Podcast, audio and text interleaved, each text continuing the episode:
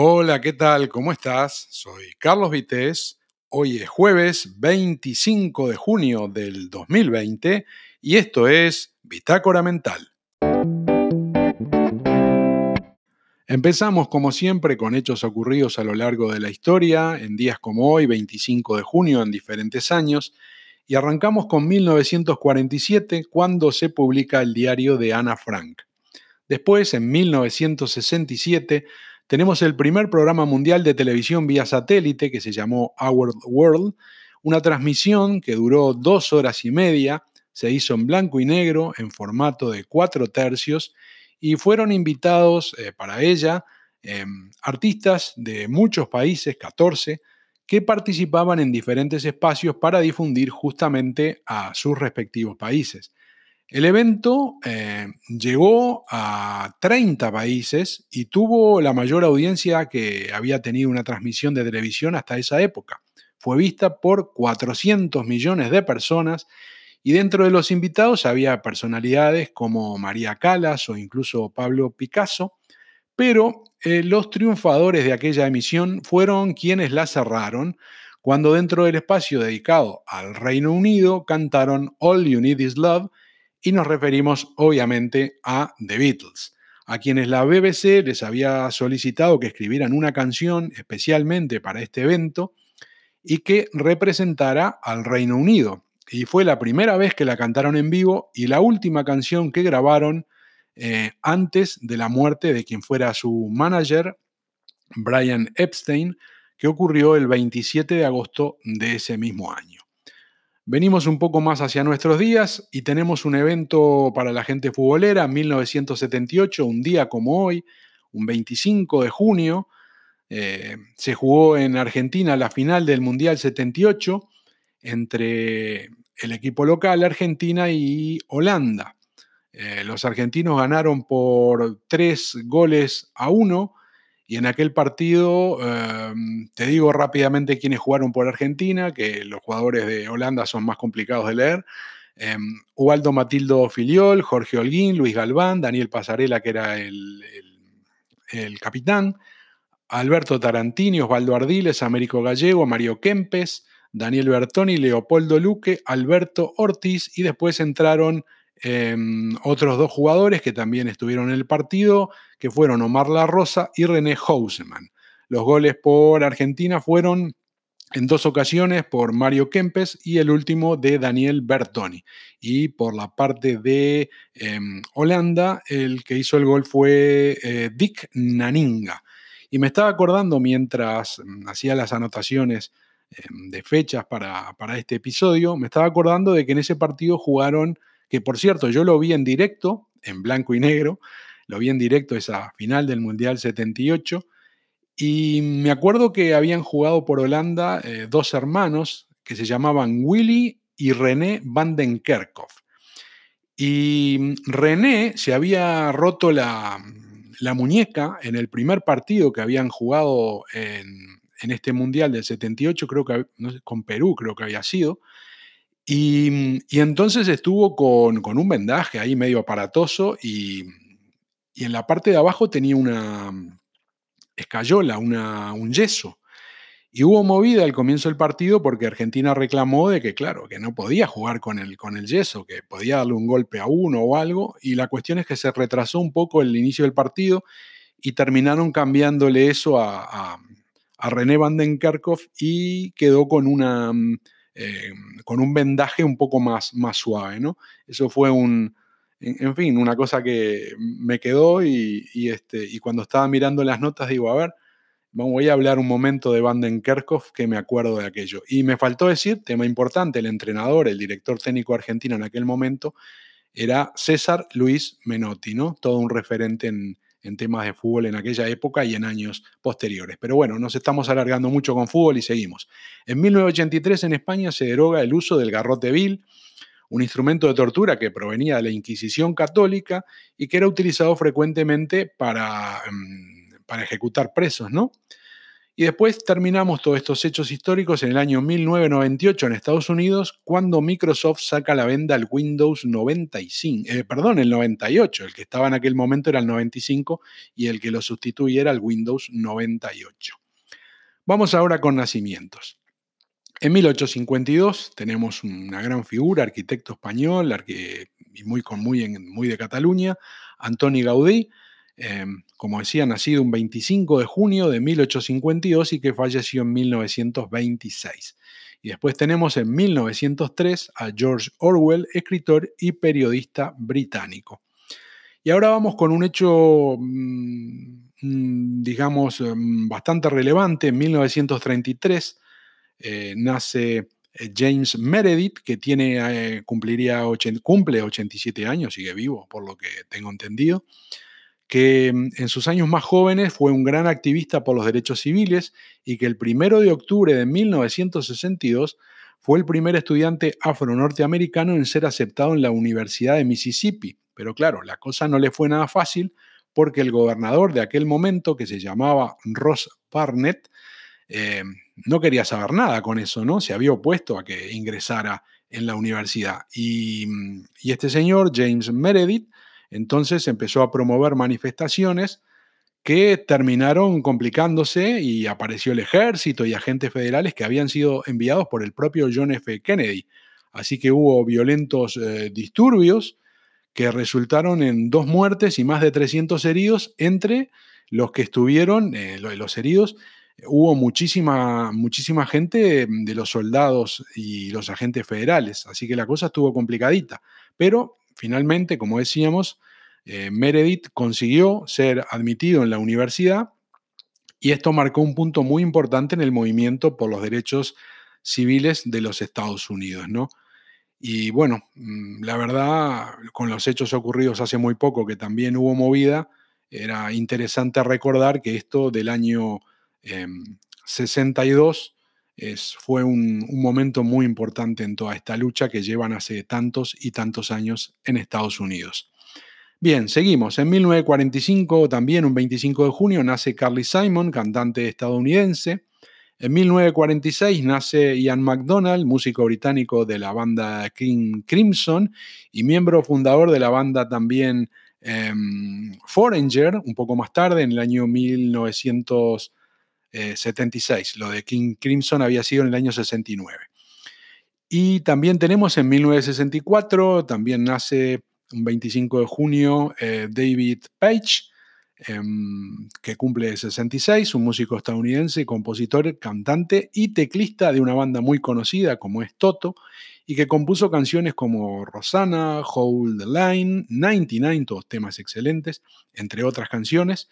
Y además em, fue la voz eh, en el tema África, otro gran éxito del grupo, y este tema em, lo había él escrito también junto a otro pilar de, Toto, como es eh, Jeff Porcaro, ¿no?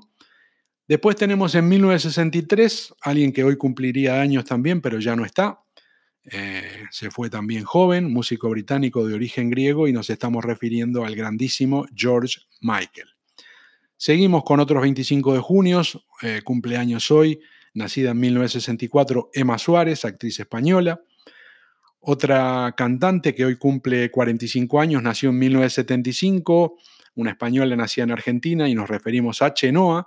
Y cerramos estos nacimientos con Inma Cuesta, actriz española que hoy cumple 40 y nació un 25 de junio del año 1980. Y ahora vamos rápidamente con algunos fallecimientos en un día como hoy. Tenemos en 1533 a María Tudor, aristócrata británica, esposa del rey eh, Luis XII de Francia, y había nacido en el año 1496. En 1673 fallece un 25 de junio el conde de D'Artagnan, eh, Charles de Batz eh, Castelmore, que era militar francés y capitán de los mosqueteros de Luis XIV y había nacido en el año 1611. Ahora nos vamos a otra área totalmente eh, diferente, a un oceanógrafo francés muy querido, muy famoso, fallecido en 1997, y nos referimos al gran Jacques-Yves Cousteau, del que hablamos hace unos días con el tema de sus documentales del mundo marino que eran buenísimos. Y tenemos finalmente en el año 2009 mm, dos fallecimientos trascendentes. El primero, una actriz estadounidense eh, y también modelo, Farrah Fawcett, muy conocida sobre todo en los años 70 y 80. Y cerramos con un grande, grande, que murió con solo 51 años, cantante, bailarín estadounidense. Eh, la verdad que un 25 de junio del 2009, un día muy triste para todos los que disfrutamos y seguimos disfrutando de su música. Ese día se fue el gran Michael Jackson, de quien no hay que decir más nada, que fue realmente una gran pérdida para el mundo de la música. Bien, vamos ahora con otros asuntos y ojo que se está comentando, están informando, bueno, esto quizá ya lo sepas, pero es importante siempre tenerlo en cuenta eh, viste que están las ayudas con el tema este de los coches, eh, para comprar coche nuevo, eléctrico, en fin, todas esas cosas, ¿no? Esas ayudas. Y ojo que el año que viene está todo muy bien, ¿no? Las ayudas, genial, pero el año que viene habrá que hacer la declaración de la renta y, hay que pagar el IRPF por eso, ¿no? Por esas ayudas. Así que em, no todo es oro lo que reluce. La ayuda existe, obviamente, está bienvenida, pero hay que hacer las cuentitas, ¿no? En algunos casos porque toca pagar después y, ver que hay un, dinerito que hay que tener en cuenta que, no es esa ayuda y después hay que devolverla, ¿no? Pero esa no es la parte, digamos, más mm, trascendental porque seguramente habrá mucha gente que compre coche, pero mm, seguramente hay más gente que cobre ERTES. Y acá sí que la cosa está más calentita porque el asunto es que cuando estás trabajando en un lado, em, solo en un lado durante, durante un año, mm, hasta 22.000 euros mm, de, ingreso bruto no hay que declarar Hacienda, pero claro, si pasás de eso o en vez de tener un pagador, solo eh, tenés mm, dos pagadores o más, la cosa cambia y te baja de esos 22.000, te bajan a 14.000, o sea que ya a partir de los 14.000 eh, te toman para la declaración. Y cuando vos entras en un ERTE, ya el CEPE cuenta como un pagador. O sea que si tenías una empresa, eras empleado, ya era un pagador y cuando vas con el tema del, de cobrar el ERTE que, te paga el CEPE, ya son dos pagadores, o sea que ya, ya te la dieron.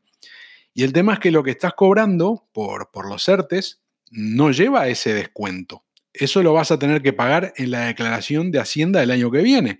Así que cuidado porque si, por ejemplo, tuviste un ingreso de 22 mil euros o 23 o 24, los que sean, ¿no? Mm, y cobraste un ERTE durante 3, 4 meses, te digo como referencia, ¿no? Eh, vas a tener que pagar arriba de mil euros de, IRPF, ¿eh? Y eso te lo van a reclamar en junio del año que viene, ahí, ping, termina junio o cuando hagas la declaración y te van a tener que debitar eso de, cuenta. Y puede, mm, dicen que, mm, en fin, como todo, ¿no? Cuando te dicen este año, eh, este mes las hipotecas suben tanto, eh, son todos cálculos en un prorrateo de, de, de, lo que más o menos un caso normal, ¿no? Y bueno, en el caso normal, ya te digo, de un salario más o menos normal y de una cantidad de tiempo normal, hay gente que va a pagar 1.300, eh, 1.400, capaz que más, pero más de 1.000 euros seguro. Si estuviste 3, 4 meses, seguro. ¿eh? Más de 1.000 euros vas a tener que pagar. Así que ojo de que si acaso hay gente que es previsora y lo guarda y otra que no, pero no hay que engañarse y saber que si estás cobrando un ERTE, todo muy bien, pero el año que viene ya de pique ya tenés dos pagadores, así que vas a tener que hacer un aporte que va a ser seguramente de 1.000, 1.200, 1.400, 1.500 o más, o más euros. Así que ojo, si te sirve el dato, espero que sí, tener cuidado porque las cuentas, bueno, igual después con Hacienda, si es mucho dinero, no lo puedes pagar, mm, te dan un par de cuotas o te dan más cuotas si es, si es más cantidad. Pero bueno, eh, la cuestión es que lo que estás cobrando... Eh, si te la gastas toda y venís medio justito, que seguramente todos vamos medio justito, pero al año que viene va a haber que devolver y, bueno, va a haber que apechugar eso. Bueno, ahora cambiamos completamente, nos vamos a un poquito más lindo el tema. Y es que esto del, confinamiento y, todas estas cuestiones del, coronavirus han cambiado un poco algunas cosas, ¿no? Y está pasando que hay gente que pueda salir de vacaciones y en vez de elegir playa está eligiendo ir a lugares más alejados, lugares con menos gente, buscando no estar tan, digamos, en contacto con, el riesgo que podría ser estar en, playas, todos muy pegados, o en fiestas, o en, sitios donde, donde hay mucha gente, ¿no? Algunos ya están un poquito más acostumbrados y les gustó el tema este de no estar tan, tan en contacto con tantas personas y están buscando para pasar unos días de descanso o algo, em, algunos lugares un poco más alejados, de montaña y también pueblos e incluso provincias un poco alejadas, no tanto ¿no? De, donde viven, pero sí eh, que no estén en el punto que haya tanta gente. Y eso lo que está favoreciendo es que em, hay mucha gente preguntando por alquileres e incluso por compra en lugares en el que las viviendas son un poco más baratas, obviamente son lugares un poco más alejados de, las grandes, de las eh, grandes urbes.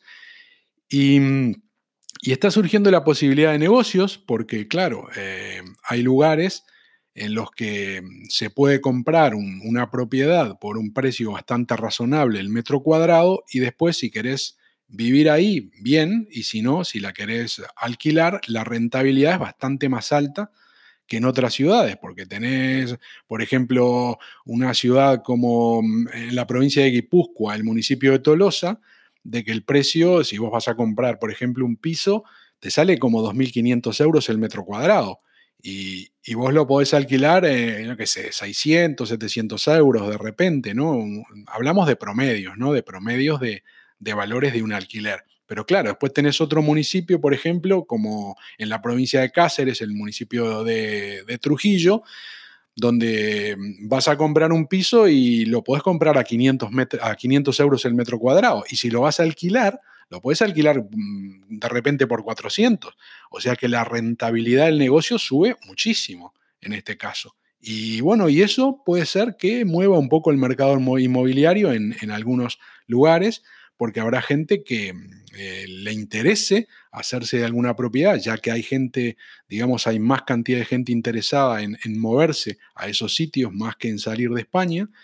Y también está interesante esto desde el punto de vista de que hay personas que se lo están pensando para, para ir a vivir, ¿no? Porque, mm, por ejemplo, personas que viven en ciudades grandes, ciudades importantes, y que tienen viviendas, que no es que sean una gran cosa, pero tienen un, gran, un valor bastante alto, pueden vender esas viviendas e ir a vivirse a lugares un poquito más alejados, claro, habrá que ver también el medio de vida, ¿no?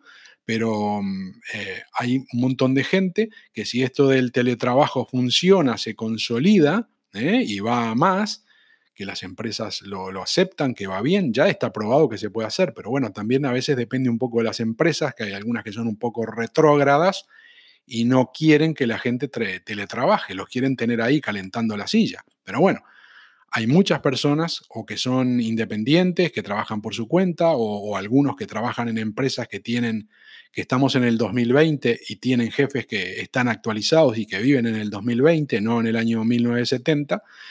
Y, van a tener la posibilidad de teletrabajar, un gran porcentaje de personas, y esta gente hay unos cuantos que se están planteando vender ese piso, esa casa, eso que tengan, esa propiedad en lugares que valen unos cuantos euros y desplazarse a sitios que están un poquito más alejados y comprarse algo de menos valor, pero claro, que tienen la posibilidad de pasar de repente de un piso a una casa tener una calidad de vida superior, tener un pequeño terreno, un jardín, un fondo, em, vivir en un lugar menos congestionado, con menos contaminación, y en fin, hacer un cambio de vida que em, habrá gente que no le interese porque es absolutamente urbanita y no concibe vivir en lugares donde el movimiento sea menor, pero también hay un montón de gente, quizá por edad, que le pueda interesar, que lo tiene contemplado, que siempre lo quiso hacer porque digamos, estaba en la ciudad porque no tenía más remedio por, por una cuestión de, trabajo, pero que ahora le puede simpatizar con todo esto si se desarrolla y se consolida lo del teletrabajo, o incluso gente que arriesga y cambia de trabajo, ¿no? Pero supongo que será más que nada de gente que puede vivir en otro sitio y no perder su ingreso que tiene evidentemente relación con la ciudad donde vive, ¿no? Entonces eso mm, puede, puede ser la, principal gente que se mueva. Y bueno, si esto ocurre, em, será genial, porque un, punto muy interesante que necesitamos en España es que se, se, vaya repoblando todas esas zonas que vive poca gente y que sería buenísimo, porque además de conseguir viviendas con precios de alquileres bastante más asequibles y precios de compra también muy interesantes, da la posibilidad de que revivan todas esas zonas y que vuelvan a funcionar o, que sigan funcionando tanto escuelas como eh, gente que se dedica a la, a la agricultura, a la ganadería, que se estaban vaciando y que son absolutamente necesarios, porque necesitamos que funcione el campo y que haya gente y que haya movimiento económico, eh, de transacciones de, inmuebles, de todo, que, funcione, porque las ciudades están saturadas de gente y sería un paso muy importante mm, para la descontaminación, para la mejora del clima, para todo, que la gente se repartiera mucho más en sitios que hoy hay menos. Pero claro, eso tendría que estar también un poco apoyado desde el gobierno, pero no con, con, con palabras, sino con hechos y habría que llevar fibra óptica a lugares donde todavía no la tienen, que hay muchos pueblos que la están reclamando, y en fin, un montón de infraestructuras de muchos tipos que mm, más que nada están principalmente en las ciudades, pero que sería muy útil que fueran a los pueblos y que en la medida en que vaya llegando gente, seguramente para, los operadores y para lo demás, se hará más atractivo poner más antenas, más repetidoras, eh, canalizaciones y todas esas cosas. Pero esto es uno de los puntos importantes, poder eh, que se vaya modificando, que la gente vaya yendo hacia, hacia esos lugares de menos gente, que se vaya redistribuyendo y que vaya funcionando todo. Y también otra cosa que sería importante es no depender tanto del turismo y sobre todo del turismo de playa y todo, ¿no? Sería buenísimo que se desarrollara también la parte del campo y todas esas cosas, en fin, que se moviera todo un poquito, ¿no? De manera que hubiera más gente en otros lados y la economía le diera vida a otras zonas. Equilibraría los recursos naturales muchísimo y sería de gran beneficio para la gente. Así que bueno, esperemos que esto eh, se consolide y esperemos también que este tema del momento del coronavirus, que están diciendo que por culpa de los jóvenes bueno, no es que le estamos echando la culpa a 100% a los jóvenes, pero digo lo que dicen artículos, ¿no? De que los médicos están preocupados porque a nivel de los más jóvenes no están respetando como deberían respetar y la ola que se esperaba que viniera en invierno, el rebrote al que todo el mundo está temiendo que viniera en invierno, parece que va a venir ya, ya, eh, dentro de nada, en, plena, en pleno verano. Así que, como decíamos, por un lado sería genial que la gente fuera hacia lugares de, menos, de menos, de menos este, habitantes, hacia las zonas rurales, hacia pueblos. Y bueno, pero que, que no sea porque, porque el virus este no nos, nos arranca de las ciudades de esta manera, ¿no? Que sea una transición, que sea un cambio de modelo, pero que no sea porque la gente está muriendo como así, como las ha ocurrido en, en las en las residencias que ha sido tremendo y que se siguen infectando y ha pasado, ¿no? Eh, es horrible. Esperemos que la gente a todo nivel y sobre todo los jóvenes que, parece que sean los que ahora mismo están, digamos, teniendo una conducta un poco más mm, loca, por decirlo entre comillas, que tomen conciencia y, a todo nivel que la gente se dé cuenta de que tenemos que seguir cuidándonos, que si no está la vacuna o algún fármaco vamos a estar complicaditos por tiempo. En fin, esperemos que todo esto se concrete, que todo vaya bien. Así que a cuidarse y voy, vamos a dejarlo por acá. Es 25 de junio, soy Carlos Vités. Gracias por escuchar y te espero en el próximo episodio de Bitácora Mental.